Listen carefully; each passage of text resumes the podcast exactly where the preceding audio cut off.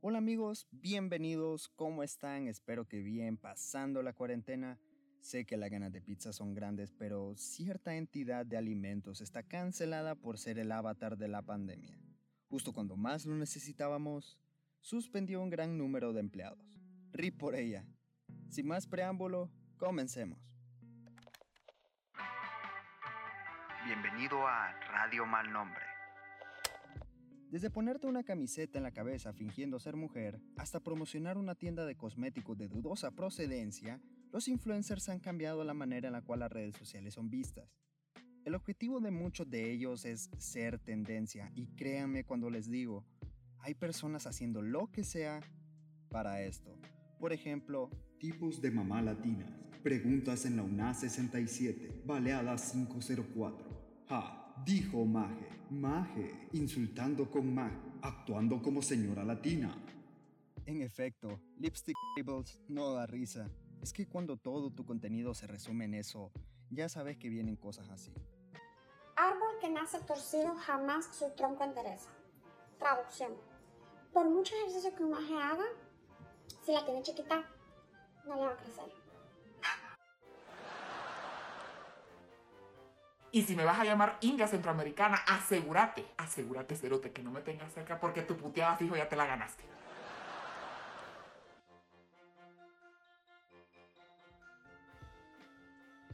Ahora la importancia de estos es tan notoria que ya hay estudios que nos arrojan estadísticas terroríficas sobre estos individuos.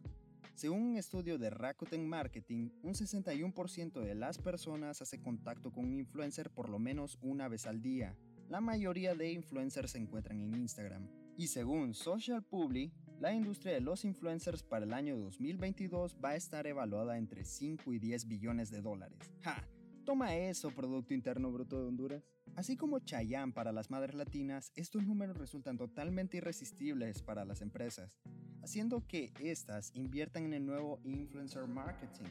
Pero antes de que empiecen a frotarse las sudorosas manos, querrán saber que según un informe de Check, que es una empresa antifraudes, se estima que los seguidores comprados o fake followers generarán pérdidas de 1.3 billones de dólares. Toma eso de nuevo, Producto Interno Bruto de Honduras. Cuando vi lo de los fake followers me dio curiosidad de investigar y encontré qué porcentaje de seguidores falsos poseían nuestros creadores de contenido favoritos. Acompáñenme.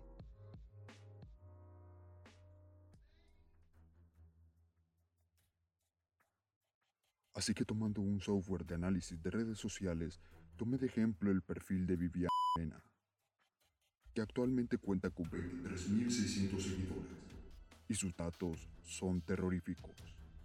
Un 17 a 20% de esas cuentas son inactivas y falsas, y solo posee un porcentaje de actividad de un 9.8%. Probé con varios perfiles de los supuestos influencers hondureños dentro de los cuales en su mayoría son fotógrafos, modelos y lifestyle bloggers, todos ellos arrojando cifras similares. Muchas gracias.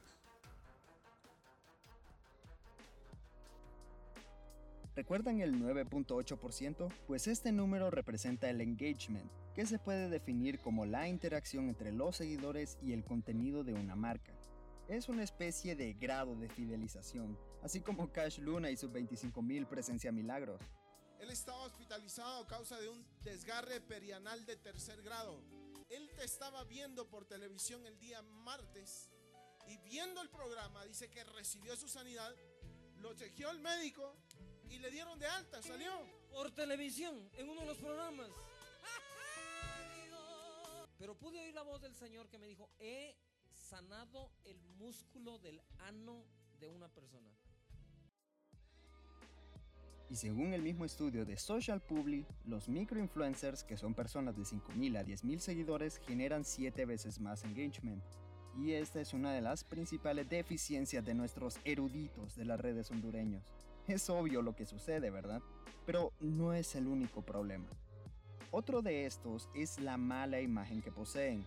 Y si no me creen, le pregunté a un grupo de personas qué opinan de los influencers hondureños. Y esto me contestaron. Yo creo que aquí no hay. Y los que se creen influencers han llegado a ser famosos por alguna payasada que han hecho, que se ha vuelto viral y eso es todo. No es como que hagan algo relevante. Eh, los influencers de aquí son un chiste.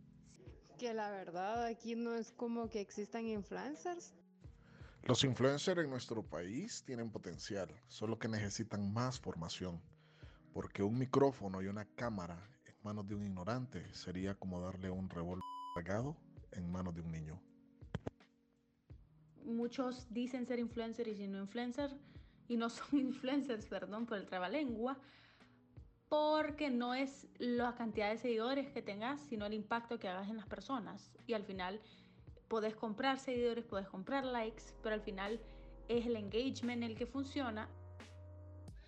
Supongo que ya han escuchado varias veces en Honduras no hay influencers. ¡No! ¿Qué? ¡No! ¿Cómo que en mi tierra querida no hay? ¡No! ¡No! ¡No! ¡No! ¿No están oyendo, hombre? Bueno, estamos hablando del país que metió preso dos días a un gallo. Esta cosa es real, hijo. O el país donde lanzan un vaso de vidrio ante las acusaciones de ser un mercenario.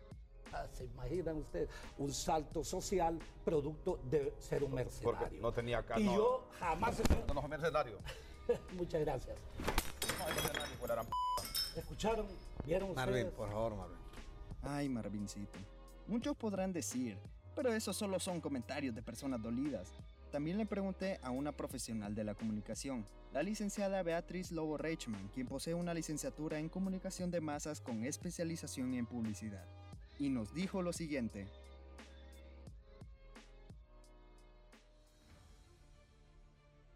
Creo que no hay verdaderos influencers en Honduras, más allá de aquellos que tratan temas de moda o maquillaje, etc. Hay un par de muchachas que se hacen llamar influencers, pero nunca he visto que tengan una opinión válida en cuanto a temas de cultura, arte, política. No hay ninguno que sea formador de opinión pública. Los verdaderos influencers deben escribir sobre temas importantes, sociales y políticos, o hacer una verdadera crítica de cine, arte, literatura, gastronomía. No hay críticos, solo aduladores.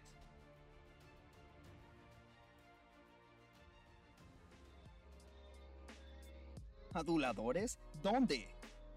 Me disculpan con el respeto que se merece. Usted tiene los huevos donde los puede tener.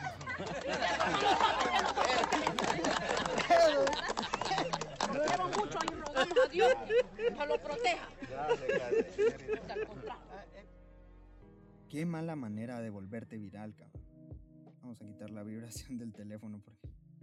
Una de las razones por las cuales estos individuos son tan odiados es la necesidad de estar siempre en el ojo público, causando polémicas innecesarias. Estas van más allá de hablar como tonto y decir viólame en uno de sus videos como si esto fuera divertido. Que no se te olvide que son una p garrapatosa.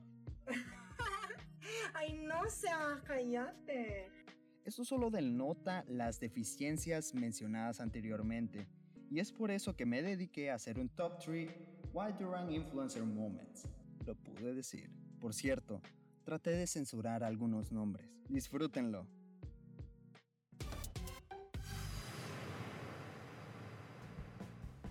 Número 3. They don't care about us.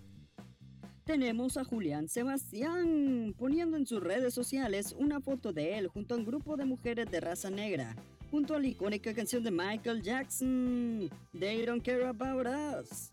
¿Qué haríamos sin ti, Julián? Ay, cállate.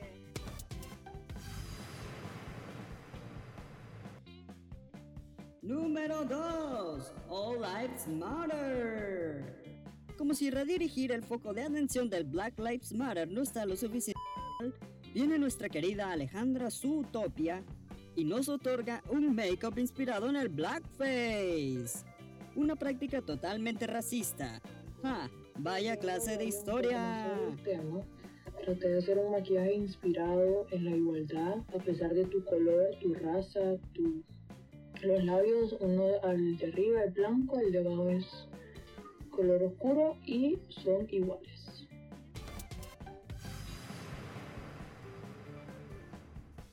Número 1. Copán, Islas de la Bahía y cosas positivas.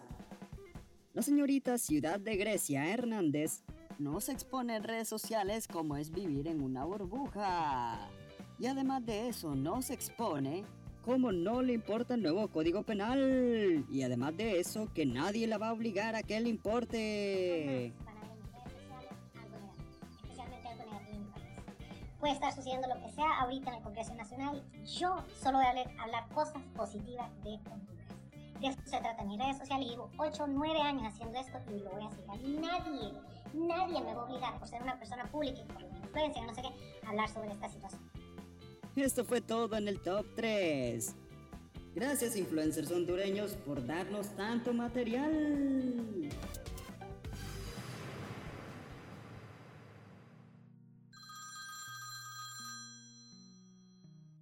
¿Diga? ¿Ya, ya se disculpó? ¿Posta en sus redes? De un día para otro. Ah, ok, ento- entonces no aprendió nada. Sí, solo lo hizo por presión social. Ok, muy bien. Para que después no digan que este es un programa de salseo porque no lo es, les recuerdo que estaba parodiando a uno de los narradores de La Biblia del Chisme. Sí, así se hace llamar este infame programa. No este, el mexicano que se graba en Estados Unidos, o algo así. El motivo de hablar eh, de este tema fue porque la reunión que representará un punto de inflexión en nuestro país finalizó no hace mucho. Influencers contra el Congreso. Si sos de otra parte de Latinoamérica, sí, esto es real, los influencers se enfrentaron a los diputados del Congreso. Esta reunión cumplió todas nuestras expectativas. Censura, problemas de conexión y gente hablando de temas que desconocen. Ojo, no todos. Esta reunión debió de llevar el título ¿Me sale mejor ser narco o protestante? El debate. Pero ya en serio, imaginen una mezcla entre futbolistas retirados y alguien cuyas redes sociales finalice con baleada 504 HN, litigando sobre cómo una mujer se siente más protegida o no. Esta nueva herramienta de impunidad no solo favorece a los políticos corruptos y a narcotraficantes, sino que le pone la cara a la opción de salir en tiempo récord a seres humanos asquerosos como pederastas, pedófilos, violadores y acosadores. El Consejo Nacional Anticorrupción se ha encargado de hacer una campaña muy bien lograda diciendo yo no lo apruebo y este código da pena. Sumale el ya sáquenme de Honduras, esto no es un meme y tenés el deseo de muchos jóvenes de nuestro país, incluyéndome.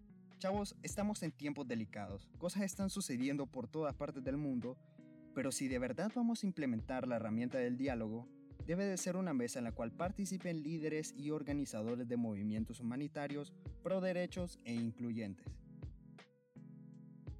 Este fue el segundo episodio de Radio Mal Nombre. Mi nombre es José Miguel y me pueden encontrar como José Mi Flakes en todas las redes sociales.